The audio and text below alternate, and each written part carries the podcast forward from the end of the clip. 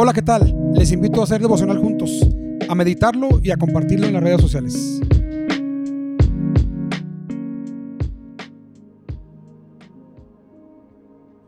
Hey, buen día. Estamos terminando la primera mitad de esta semana y de verdad deseo con todo mi corazón que estos días que han pasado y este que está por empezar podamos ver la gracia, el favor y la misericordia de Dios. La meditación de hoy, que está basada en el segundo libro de Samuel, capítulo 11 y 12, Salmo 51 y en Mateo 23, la hemos titulado Error y Arrepentimiento. Ya que es una historia súper, súper conocida, es una historia de la que nos han predicado mucho y hemos aprendido mucho. Pero hoy quisiera resaltar algo bien extraordinario de David, que siendo el rey esa actitud nos revela que no estuvo lleno de soberbia ni de orgullo, sino se vistió de humildad. David se equivoca. Dice la Biblia que en tiempos en que los reyes debían de salir a la guerra, David no sale. Si tú lees el capítulo 10, 9, son capítulos que resaltan todas las victorias de, de, de David. Y como que David se relajó y dijo, pues siempre gano, siempre me va bien, no, no he tenido fracasos, así que no hay necesidad de que yo salga. Y en ese descuido respecto a su ocupación es cuando David comete el error. David comete este error y es un error que lo lleva a cometer otros errores, es un pecado que lo lleva a cometer otros errores. Y David por tapar su primer error, su primer pecado, planea otro pecado y tampoco resultó lo que él planeó, así que hace otro más y lo lleva de menos a más.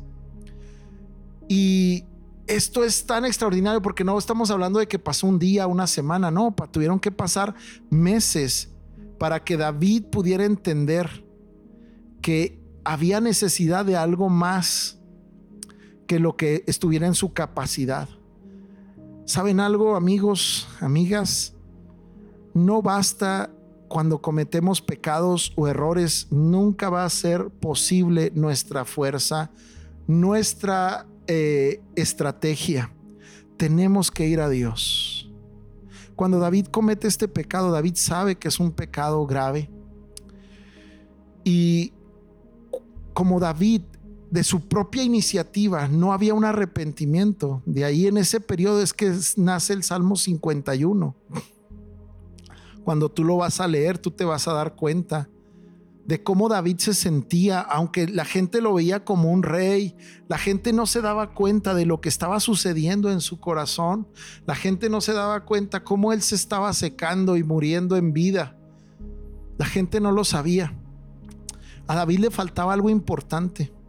Y yo creo que aquí es donde entra la enorme, enorme misericordia de Dios. Y mucha gente toma la misericordia, bueno, los medios que Dios usa para mostrar su misericordia como un ataque, pero David no lo hizo así. Cuando Dios manda a su profeta Natán a enfrentarlo, el único propósito de Dios no era avergonzarlo, el propósito de Dios no era humillarlo, el propósito de Dios era llevarlo al límite para que él se arrepintiera. Y de esto quiero hablarte, del arrepentimiento que debe de haber en nosotros cada vez que pecamos o que nos equivocamos.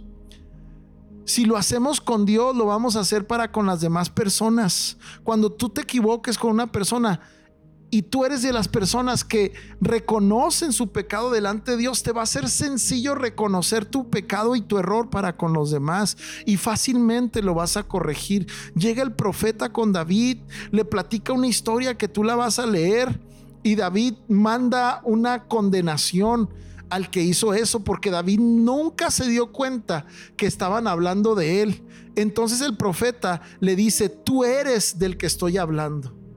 Tú eres ese. David lo que hace es postrarse, tomarse del manto del profeta y decirle, me arrepiento. me arrepiento y no me importa si me quita Dios el reino, solo no me quite su presencia. Yo David soy lo que soy, no por la posición en la vida que tengo, soy lo que soy porque Él vive en mí. Qué Dios tan increíble tenemos. David no se enojó y dijo, ah, me está exhibiendo, ah, me está acusando, ah, me está humillando. No, David dijo, sí, es verdad, yo pequé perdóname. Y si me quieres quitar el reino, quítamelo. Pero tu presencia no me la quites. No me quites tu presencia. Estoy arrepentido de lo que hice. Arrepentimiento, si va acompañado de un dolor, qué bueno, extraordinario pero no necesariamente tiene que ir acompañado de un, de un, sentimiento. Arrepentimiento es que tú y yo entendamos que lo, que lo que hicimos está mal y que hemos tomado la decisión de hacer lo contrario a lo que hicimos. Si lo pones en un contraste con lo que dice Mateo, te vas a encontrar que Jesús está hablándole a la gente de hombres, de religiosos, que saben lo que tienen que hacer, pero no lo hacen. Llevan al pie de la letra lo que la ley decía, lo que Dios mandaba, pero su corazón estaba lejos del arrepentimiento. Ellos no buscaban arrepentirse porque ellos creían que no necesitaban arrepentirse. Y este es el grave error de la humanidad. Imagínate que David hubiera tenido ese pensamiento, no, yo por qué me voy a arrepentir si yo soy el rey y como rey yo puedo hacer lo que yo quiera. No nos equivoquemos, la posición en la vida, no hay una sola posición en la vida que nos permita pasar por encima de Dios. Seamos lo que seamos en la vida, me refiero a posiciones, gerente, dueños de empresas, el presidente, quien sea. No tenemos la capacidad, la autoridad, la superioridad de pasar por encima de Dios. Y el arrepentimiento es lo único que Dios nos ha dado para volver a conectarnos a Él.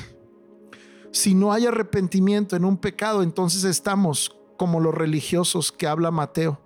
Sabemos lo que tenemos que hacer, pero no lo hacemos. Porque obedecemos a Dios porque debemos obedecerlo, no porque lo amamos. Porque hacemos lo que la Biblia dice para que la gente hable bien de nosotros, entonces nuestro corazón ya no está para con Dios, está para con la gente y hay que arrepentirnos porque debemos de tomar lo que David dice, debemos de tener la actitud, perdóname, perdóname, no soy lo que la gente dice que soy, no estoy en la posición que estoy porque la gente me lo dio. Estoy en esa posición y soy lo que soy porque tú, Dios mío, vives en mí. Así que lo peor que puedo hacer es estar en contra de ti. Si tú y yo entendemos esto, vamos a vivir siempre, siempre, siempre alineados al corazón de Dios. Y lo que hagamos no lo vamos a hacer por obligación, sino que lo vamos a hacer porque amamos a Dios, porque entendemos que lo que somos es porque Dios vive en nosotros. Es porque Él vive en nosotros. No es porque nosotros hayamos ganado algo. Todo lo que tú hayas ganado, lo vas a perder el día que mueras.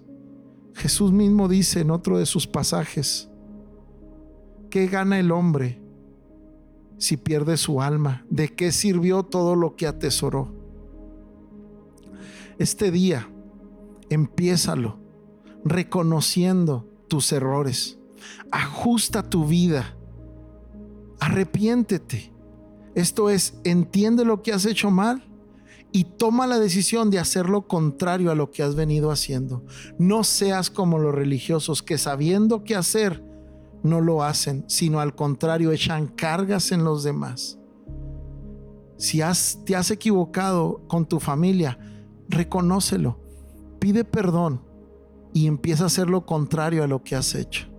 Te has equivocado en tu trabajo, eres alguien que juzga, que critica, que hace grilla arrepiéntete. ¿Qué es eso? Cambia de mentalidad. Empieza a hacer lo contrario. Saluda con alegría, bendice. Considera que otros no tienen trabajo y tú sí lo tienes. Llénate de gratitud. Recuerda, recuerda, tú eres quien tú eres por quien vive en ti. Ese es Dios, el Todopoderoso. Te dejo con esto en tu corazón y te mando un fuerte abrazo. Bendiciones.